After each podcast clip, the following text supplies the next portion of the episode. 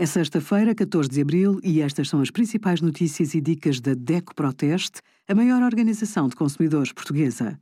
Hoje, em DECO.proteste.pt, sugerimos águas micelares, eficazes a remover a maquilhagem, 10 erros a evitar ao lavar roupa na máquina, 10% de desconto em fruta, legumes e carne no Alfa Market com o cartão DECO+.